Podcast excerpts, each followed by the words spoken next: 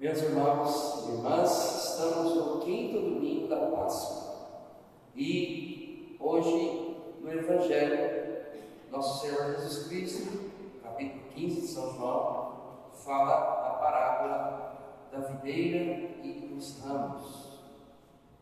É interessante a gente colocar em destaque que esta parábola, no momento do Evangelho, Jesus ele está contando para os seus discípulos. Se você observar, por exemplo, nos evangelhos, há momentos em que nosso Senhor está falando para a multidão, as bem-aventuranças, milagre da multiplicação dos pães. Há momentos em que Jesus está se dirigindo aos sacerdotes, os fariseus, os mestres da lei, e outros momentos.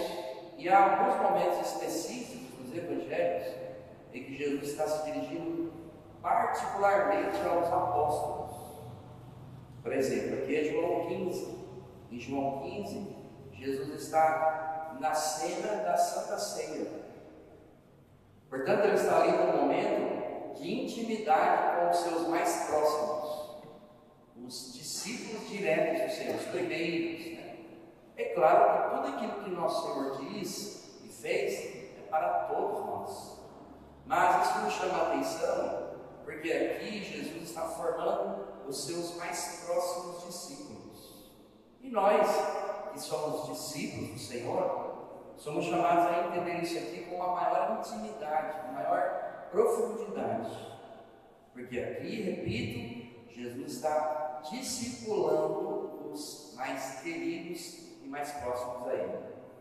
Então ele vai dizer na parábola aos discípulos, que ele, Jesus, é a videira verdadeira.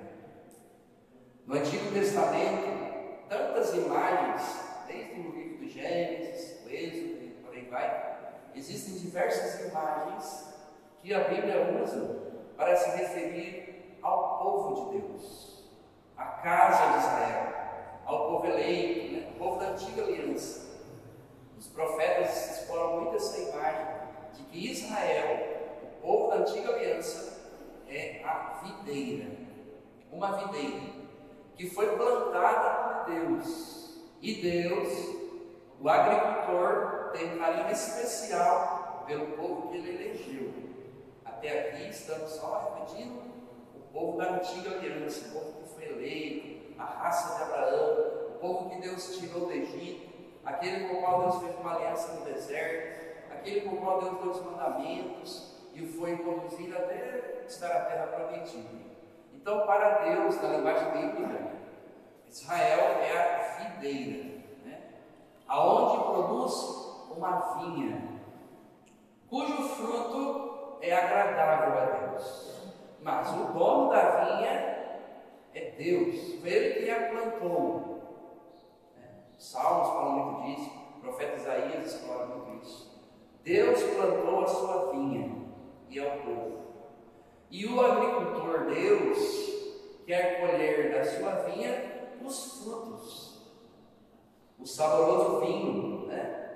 a uva mais preciosa, e não as uvas podres, porque essas precisam ser cortadas. Então é nessa lógica que Jesus está falando com os discípulos, que são israelitas, né? Nessa lógica de, de compreensão. Então Jesus diz agora: eu sou a videira verdadeira. Aqui nós ganhamos uma, um, um adjetivo específico, né? Jesus é a videira verdadeira. Ele é a videira além daquela que o Pai já plantou, elegeu, escolheu, nutriu, cultivou o povo da antiga aliança. Mas agora Jesus é a reencarnação, digamos assim, da vontade real, profunda do Pai. Não é à toa que ele é o. A semana dessa semana, né, na leitura sequenciada do Evangelho, nós ouvimos Jesus dizendo: Eu e o Pai somos um, a unidade da Trindade. Então, o Pai é o agricultor e Jesus é a vinha que ele plantou e veio a este mundo para nos mostrar, e aqui vem agora o sentido profundo, E isso, por exemplo, a gente vai entender de maneira assim, mais bacana, vamos dizer assim, lá no Evangelho de São João, capítulo 2, quando Jesus faz o primeiro milagre. Lembra? As bodas de Caná. Né? Tinha uma festa, a festa de casamento era o símbolo do povo da antiga aliança. E de repente faltou o vinho, faltou o fruto precioso, cujo o, o alimento mais importante né, da festa de casamento. Então Jesus veio trazer, né? Adiantando a história que a gente já conhece, Jesus vai transformar a água, porque estava faltando vinho. Né? A videira do Antigo Testamento agora está precisando ser completada. Né? Está precisando chegar à sua plenitude. Jesus vai falar mesmo no Evangelho de Mateus, né? Eu não vim abolir a lei e os profetas, Antigo Testamento. Eu vim levá-los à perfeição. Então agora vem aquele vinho mais saboroso, aquele fruto mais perfeito. Né? E aí na boda de Caná tem uma intervenção, né? Não pode esquecer de falar, Nossa Senhora, né? Por isso nós estamos no mês de maio, hoje é 2 de maio, iniciando a incidência mariana. Então Maria entra nessa, nessa cena, não por acaso, e diz, filho, eles não têm mais vinho, né? Que a senhora fala, né? A senhora é demais, né? Ou seja, está acabando a videira, está ficando escassa, está tá, tá, tá secando, vamos dizer assim, é o odre, né? E aí, Jesus ainda até fala, mas a minha hora não chegou, né? Mas Nossa Senhora, Nossa Senhora, é outro nível, né? Faça o que ele nos disser. Porque Maria sabia quem era o seu filho. Ela sabia que ele é a videira verdadeira, que ele tinha um vinho que agora vai ser o top dos vinhos, né? E aí, então, enchem as talhas, né? Que lá no Antigo Testamento são seis, né? E são símbolos culturais de purificação, né? as pessoas iam e se purificavam, lavavam as mãos. E estava faltando a purificação agora.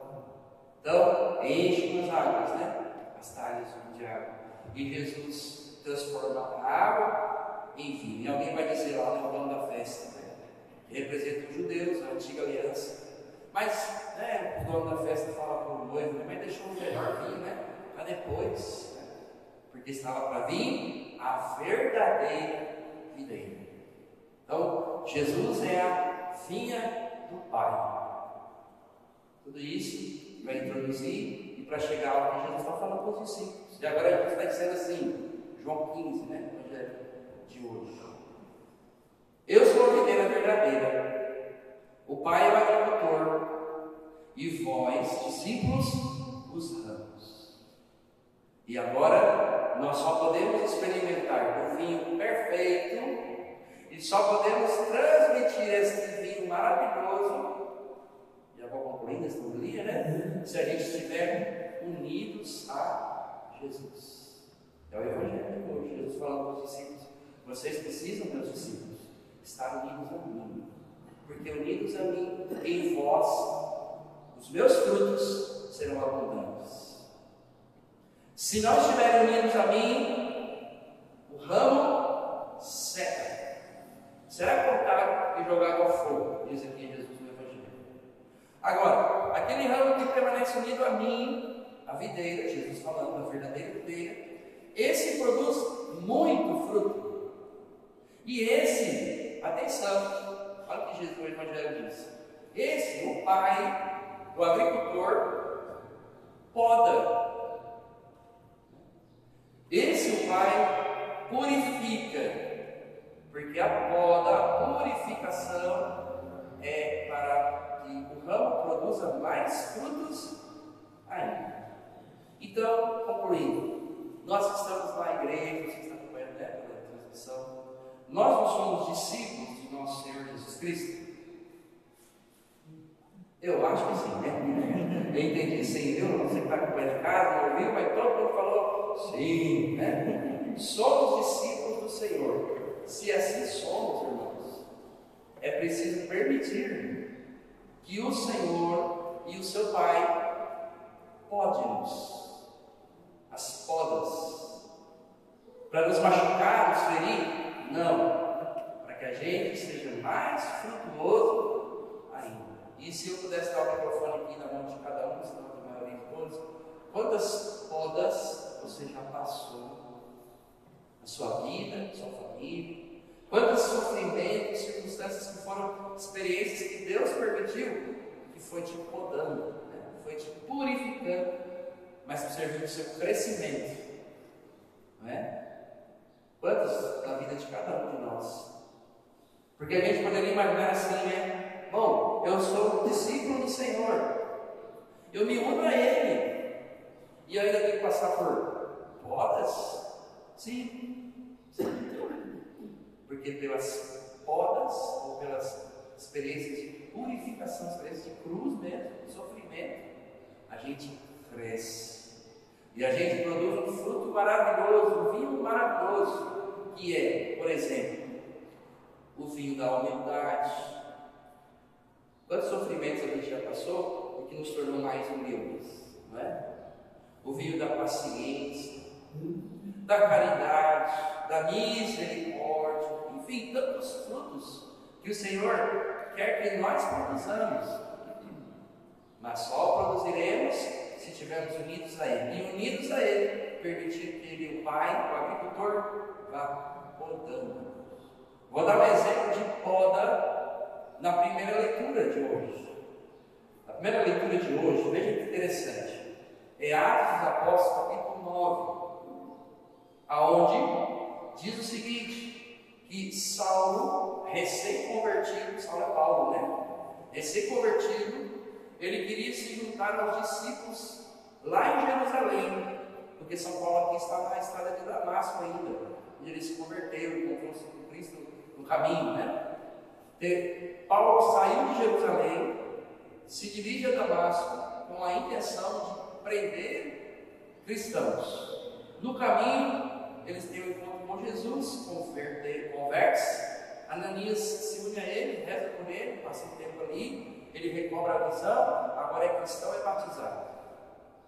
Depois de um tempinho, São Paulo, Saulo, né, quer voltar a Jerusalém, porque agora eu sou de Cristo, agora eu sou de Jesus, agora eu quero falar de Jesus lá em Jerusalém, lá onde eu trabalhava, lá onde os judeus me conhecem, lá até onde eu fui enviado. E então ele procurava se unir aos cristãos, aos apóstolos que estavam em Jerusalém nesse momento. Diz o texto assim: que os discípulos em Jerusalém ficaram com medo. Por que ficaram com medo? Porque Paulo perseguia eles. Eles ainda não sabiam o encontro de Paulo com Cristo no caminho de Damasco, né? Então eles ficaram com medo, porque não acreditavam que Paulo se tornou agora discípulo. Aí segue o texto, né? Barnabé conheceu Paulo, se aproximou dele, e Barnabé é discípulo em Jerusalém também. Ele convive com os apóstolos. Então Barnabé vai até Paulo, Saulo, vem Ignácio, vamos lá. Eu vou apresentar você a Pedro, Tiago, João, Marquinhos, né? TikTok, né? Ele apresenta ele aos discípulos, né?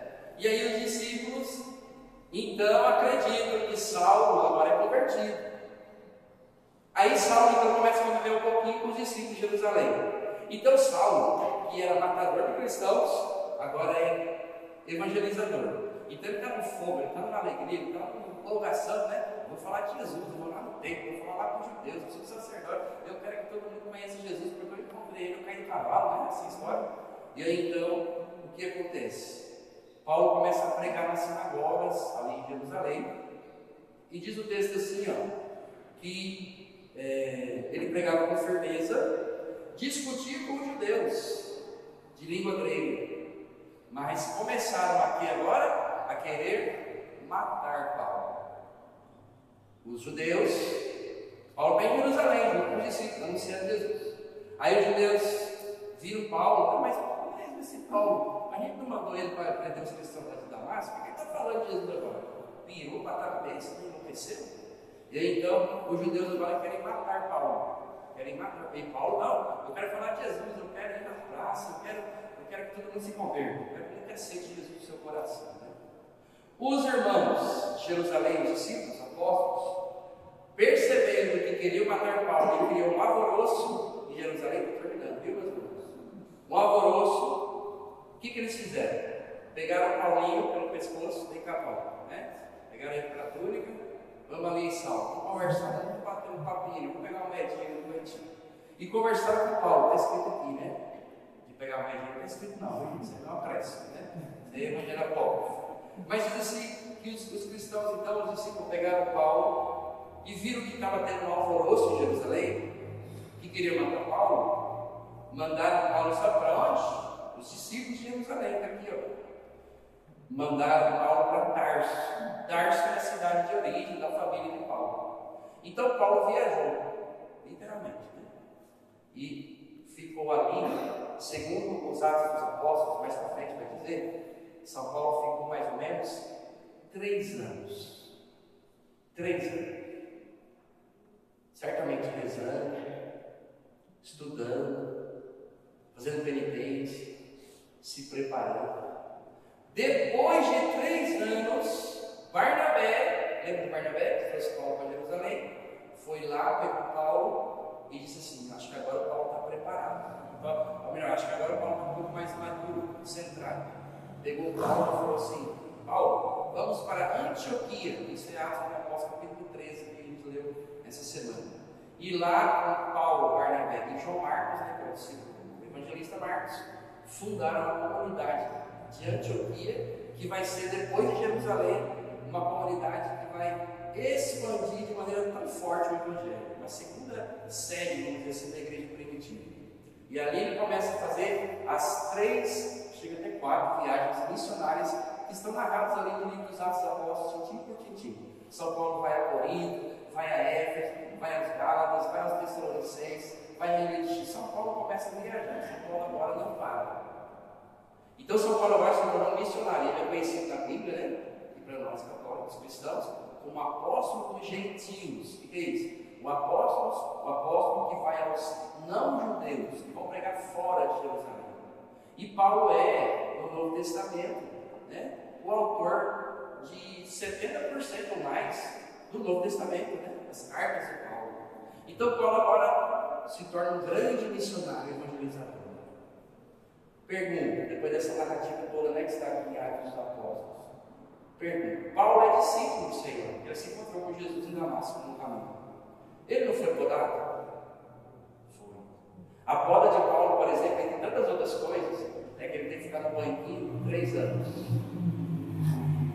O banquinho é a expressão minha, né? pode dizer assim, Paulo queria tanto que Jerusalém se convertesse aos judeus, mas os discípulos entenderam que não era momento ainda Paulo é recém-convertido, ele precisava esperar um pouco. E ele foi lá para Tarso, rezar, meditar. Aqui abrindo parênteses, às vezes nós precisamos disso, gente. Pessoalmente, como cristãos, né? eu como padre, a tem algo que precisa se retirar. No sentido de fazer um retiro para a gente meditar a nossa caminhada. Porque pode ser que às vezes traga uma empolgação de Paulo. A gente precisa refletir, amadurecer e a reflexão, o amadurecimento é fruto de uma poda tão grande na vida de Paulo, que, como eu disse, Paulo é o maior apóstolo né, do, da, da, da, missão do Novo Testamento. Mas ele foi podado. Paulo queria ficar em Jerusalém. Paulo queria ali que ele, ele era o seu ofício, né? Hoje em dia do trabalho agora. Ali Paulo trabalhava. Mas os discípulos o enviam podando. E olha os frutos que Paulo gerou. São Paulo, né? Agora é São Paulo ele foi podado. Ele foi para Tarso para se unir mais a Jesus em oração. A Bíblia não diz, Atos dos Apóstolos nos detalhes, quantas coisas. Pode ser que muitas coisas Paulo escreveu nessa época, né? lá em Tarso. Já espiritual, Paulo deve ser da hora, né? se tivesse acesso. Né? Mas Paulo viveu ali um tempo de escuta, silêncio, oração para voltar para Antioquia agora com Barnabé e os apóstolos confirmarem, dizendo agora Paulo, arrebenta a boca do balão, fala de Jesus. E quantas pessoas foram se convertendo? Ele fundou a comunidade em Corinto, em Gálatas, em Éfeso, essas no Novo Testamento. Ele fundou praticamente 90% das primeiras comunidades da Igreja Católica, né? do cristianismo nascente. Então ele foi uma, um fruto poderoso, maduro, mas passou por uma poda tremenda. Isso no exemplo de Paulo para nós também, na dimensão que cada um vive a sua fé, suas, suas ocupações, vida, família, trabalho, no plano casamento, o Senhor também permite, o Senhor até quer, né? Que muitos de nós passamos por muitas podas, como já passamos. Talvez você está passando no momento. Olha para o mundo hoje, o contexto que nós estamos vivendo. É uma poda violenta. Esse tempo de vírus, dessa pandemia, muita poda está acontecendo, gente, dentro da igreja entre os cristãos, em vida de comunidade, no mundo. Estamos crescendo, mesmo sofrendo. Mesmo sofrendo, infeliz daquele que entende isso. Apesar dos sofrimentos, nós crescemos. Mas não se esqueça, se eu e você estivermos unidos a Jesus, a Sua palavra, a Sua graça, o seu amor, a videira verdadeira, nós produzimos um fruto que lhe agrada. E permanecer com Jesus, termino, né? Unido a Ele é permanecer com a igreja dele, a sua igreja, que é aquela que transmite a seiva interna da graça, pela via da oração, pela via dos sacramentos, pela via da fé, pela via da vida em comunidade. Então, permanecer unidos com Jesus é permanecer também unidos com a igreja quanto mais unidos a Ele, mais frutos produziremos. Porque sem Ele, nada podemos fazer. Louvado seja o nosso Senhor Jesus Cristo. Assim